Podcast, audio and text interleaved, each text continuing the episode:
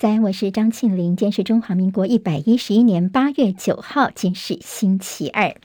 六点钟开始，我们在中广新闻 YouTube 频道上面直播已经开始了。谢谢朋友，记得帮庆玲分享、留言、按赞、免费订阅我们中广新闻 YouTube 频道，好不好？谢谢大家喽。我们来看一下今天的天气状况。在南海的热带性低气压最快在今天会发展成为木兰台风，会向海南岛的方向前进，对台湾没有直接的影响。最主要是它的外围环流会带带来水汽，对南部跟东南部呢会有比较大的影响。明天开始，南方水汽北移。云量会增加，明天各地高温会下降。今天清晨收盘的美国股市看到，美国上个礼拜所公布的七月份就业数据，加深了投资人对联准会会继续打击通膨的预期心理。美股今天走势是分歧的，今天倒是费半跌的比较多。道琼今天小涨二十九点，收在三万两千八百三十二点；纳斯克指数跌十三点，收在一万两千六百四十四点；史坦普五百指数小跌五点，成为四千一百四十点；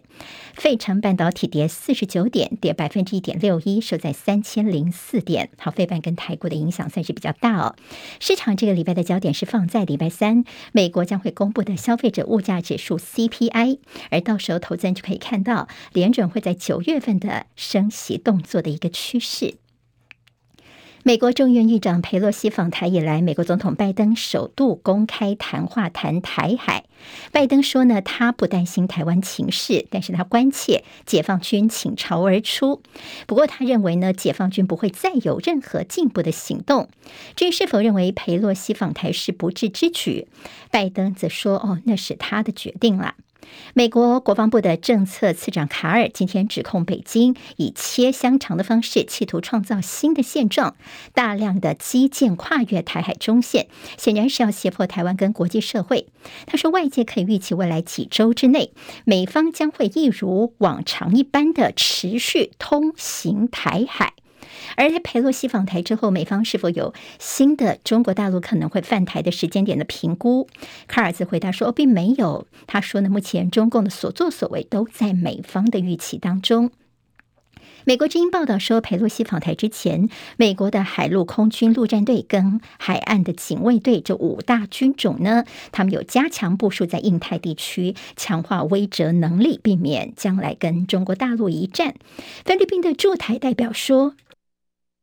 他们并没有跟任何的菲律宾在台湾的社群讨论什么撤侨的计划，也不认为现在有撤侨的必要。好，疑似共军的无人机不明飞行器，昨天晚上持续在我金马防区出没，在金门发现了无人机一批一架次，马祖则是出现了九个不明的光点，掠过了南竿的禁限制水域的上空，我军都是以射击信号弹来警示。好，外交部要求中国政府要立刻停止军事恫吓跟一切危害区域和平稳定的无理野蛮行为，要求悬崖勒马，否则后果自负。我们的外交部长吴钊燮今天上午十一点将亲自主持国际记者会，来对世界发声。好，另外看到，在美国国防部宣布向乌克兰提供价值十亿美元的新兵的军事援助。包括了有更多的海马斯高机动火箭炮系统，在乌俄战争以来，其美国向乌克兰所提供的相关经费已经达到了九十一亿美元了。南韩外长访问大陆三天，跟大陆外长王毅会谈。南韩媒体报道说，南韩说他们愿意参加美国所主导的晶片四方联盟，就 Chip Four 预备会。但是参加这个预备会呢，他们是带着前提来的，因为他们会向美方要求提出，参与国应该要尊重中国所强调的一个中国原则，还有不提及对华进行的出口限制为前提。也就是呢，要我加入这个晶片联盟，在预备会方面，我们就要先看看能不能够遵守一个中国原则。南韩首尔的首都圈在昨天降下了暴雨，昨天晚上在首尔淹水停电，部分地区还水深过腰，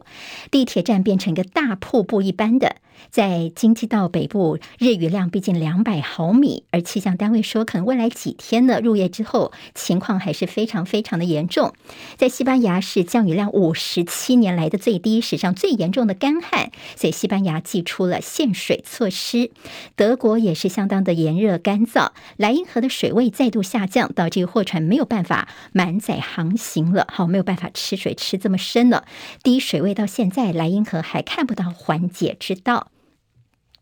接下来我们进行十分钟早报，十分钟时间快速了解台湾今天的日报重点。好，在这昨天我们的国防部记者会呢，其实今天也是在呃媒体当中关注的焦点，在大陆军演的一些后续。大家说是不是军演已经结束呢？很抱歉，几乎是已经常态化了。昨天我们看到了呢，大陆的这共军东部战区说呢，他们现在演训重点有联合反潜跟对海突击行动。好，综合大陆官方消息，现在他们的主要区域。在渤海、黄海、东海跟南海都有军事演训活动，这代表说接下来的整个军事演训活动还是继续下去。昨天下午大家非常期待是国防部的记者会，对共军前几天的这些到底包括了他们的东风导弹啦，还有就是到底有没有进入我们的领海、领空的情况，应该做一些说明。昨天国防部记者会期间，看到媒体像是联合报，还在网络上面很多网友的一些讨论，都是觉得有点失望的，因为觉得没有听到什么重点，似乎是避重就轻，或者是答非所问。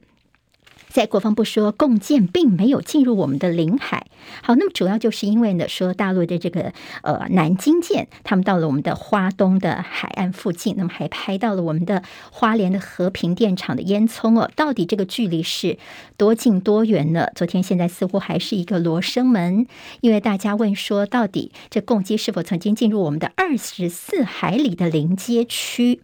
国防部的回答呢，没有正面的回答说，哦，他们没有进入我们十二。二海里，好，十二海里就是领海。人家问的是我们的临街区二十四海里，你回答的是说没有进入十二海里领海。好，那么就所以这个说法，大家就说似乎是有点答非所问了。那么对于我们的领空领海，他们说我们并没有呃被跨越的一个情形。但网络上面其实负评非常的多。联合报今天在内页也说呢。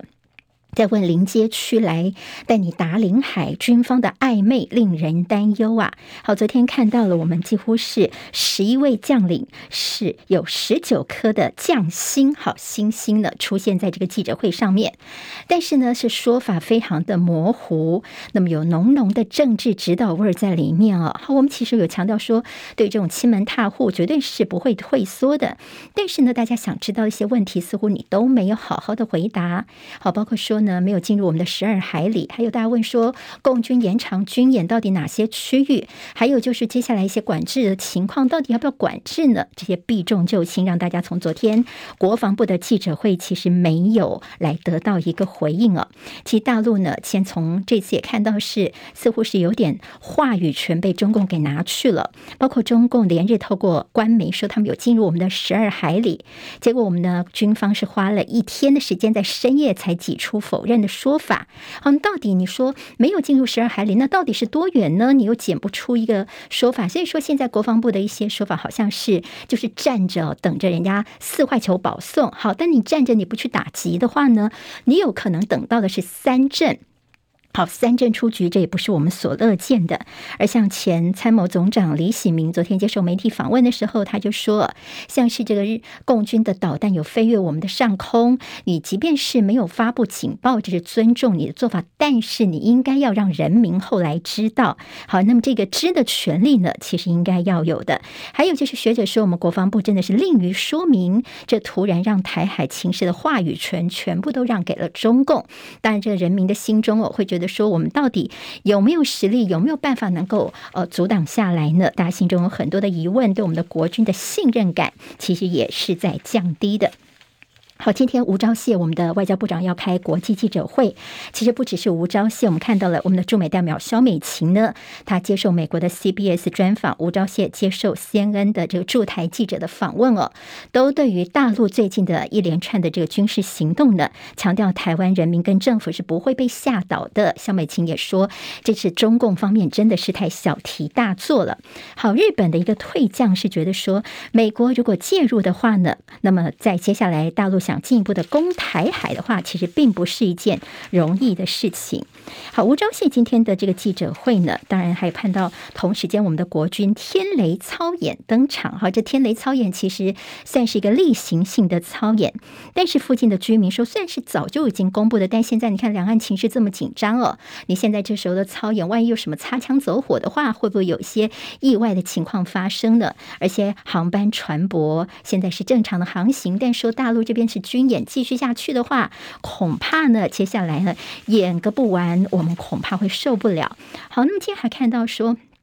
美国学者说呢，好，你共军军演其实呢，他们也觉得还不错，因为呢可以获得大量的情报哦，尤其是共军在联合行动当中调度跟指挥船舰。另外提到说，这个军演伴随所谓的认知作战，扰我军民心。这个里呃，这个月已经侦获两百七十二则一些争议讯息了。自由时报今天放在头版头条是说，哎，大家这个日本呐、啊、跟美国他们是有要准备一些，已经准备好了，因为他们在今年所举行的环太平洋军事演习当中呢，第一次就叫做存立危机事态实施过联合的一个演习，时间呢是在八月三号之前。好，在这样的一个军演当中，所谓的存立危机事态是什么意思呢？它是日本在二零一五年的时候，他们所制定的危机等级是仅次于武力攻击事态哦，那么这个意思就是说呢，在关系密切的美国等他国受到了武装攻击，并且威胁到日本存亡的时候，他们就会启动集体自卫权。所以说，现在日本方面其实也是在准备当中哦。那么，当然被问到说，这套所谓的存立危机事态演习剧本是否适用于台湾有事呢？好，我们看看这个人物的说法，他是环太平洋演习指挥官，美国海军第三舰队指挥官。他接受朝日新闻访问的时候是这么说的：说这将提高包括台湾在内的所有军事应对。所以，《自由时报》头版头条你会看到美国指挥官冒号。包括台湾有事，这也是在他们接下来的行动了。好，那么其实现在还看到说，在美国学者的这个看法，见联合报的内页呢，听到的是比较担心的，说接台海的残酷事实，中美难免一战。这是美国哈佛大学学者修昔底德陷阱的作者，他看现在哦，说接下来呢，新兴大国、守成大国之间难免会有一战。他也提到现在台海的一些比较不利的因素。那么美国方面呢，可能看到大陆的军事的崛起，他要评估的就是，呃，如果说呢，你呃介入台海的一些战争的话呢，是要接受战败，还是要把战争继续的升级扩大到美国最后能够占上风的一个地步？好，虽然说大家会很理智的不会去用到核武打核战，但是接下来可能还有些风险升高的因子。举例了，像封锁柏林跟古巴的飞弹危机，这些事情恐怕都是台湾接下来我们要担忧的。中国时报今天头版头条关心是故宫文物的一个计划哦。好，那么在前两天的一个所谓的假讯息说，可能会挑出九万件的这故宫的重要的精品文物送到美国跟日本。那我们的故宫说这假消息哦，大家不要再传了。但是大家也非常关心是说，如果真的战事开打了，故宫文物疏散计划呢，昨天送到立法院去，就会看一下说啊，里面真的好像没有什么实质内容哦。你看起来你是觉得说故宫在战争的时候不会被当做这个标。地吗？写了等于没写。好，那么现在也说根本就是很敷衍、很虚应故事哦。那么他也包括说，哎，他们有些说啊，疏散游客啦，还有就是怎么样防止游客在这个必要时候他们去趁机去掠夺文物哦。好，那么其实就是一些比较小的一些事情。那怎么样去保存这些珍贵的文物呢？那么，甚至有新党，他们担心说，你民进党在去中国化的思维之下，似乎已经把不把故宫的文物当作国宝了。那么这样子下来，大家问是，到时候绝对不能够黑箱作业，那么让人有机会搞鬼，这是他们所担心的。所以今天还谈到说，说呢不认同，但是却讲捍卫精神，难道不会错乱吗？好，《中国时报》的社论说，没有十八套剧本，蔡英文现在只会愚民。而《自由时报》邹景文今天特稿是觉得。说，哎，现在看到这次共军的军演哦，是习近平的二零二三年的剧本提早现行。好，那么对台湾来说也未必不是好事情。我们看到在中国时报头版当中有我们的快筛试剂，好，现在很多的朋友可能呃已经都没有再去买什么样快筛试剂了。但是现在消基会呢，昨天告诉大家，你知道吗？我们的这个呃政府的定价每剂一百块钱，这似乎这个地板价格，所以呢，有些的快筛试剂变成是有个保底价格，民众会买到更贵的。这形同是政府跟业者携手发灾难财。好，那么这个情况呢，现在消基会提出质疑。两大财经报今天头版头条。都关心我们的出口最强的七月份金额达到四百三十三点二亿美元，年增百分之十四点二，连二十五红，在八月份有机会时再写新高。昨天台股 hold 住了万五大关，好，早盘的时候曾经跌一百多点，不过后来只是小跌而已哦。台股主要是在四手撑盘呐，四手呢，国安基金护盘，金管会净空令的上膛，投信连三十二日买超，还有加上劳动基金九百亿元伺机进场，都是现在比较能够 hold 住台股的主要情况。今天在经济日报跟联合报呢，特别提到中研院他们昨天所公布的一个货币金融政策的改革。建议书说，台湾的长期的双率双低代价非常的大，长期低利率跟低汇率政策，台湾现在已经要付出很大的代价了，而且走到了这个十字路口的一个情况。但央行这边也做出了一些说明，大家可以参考一下。在疫情部分，抽检了台北北部地区的本土个案，有一成是 BA 点五，这代表 BA 点五在我们的社区已经蠢动当中了，有多点的传播链，大家要特别小心。十分钟早报，我是庆玲，明天我们再会喽，谢谢大家。今天台湾各日报最重要的新闻都在这里喽，赶快赶快订阅，给我们五星评价，给庆玲最最实质的鼓励吧，谢谢大家哦。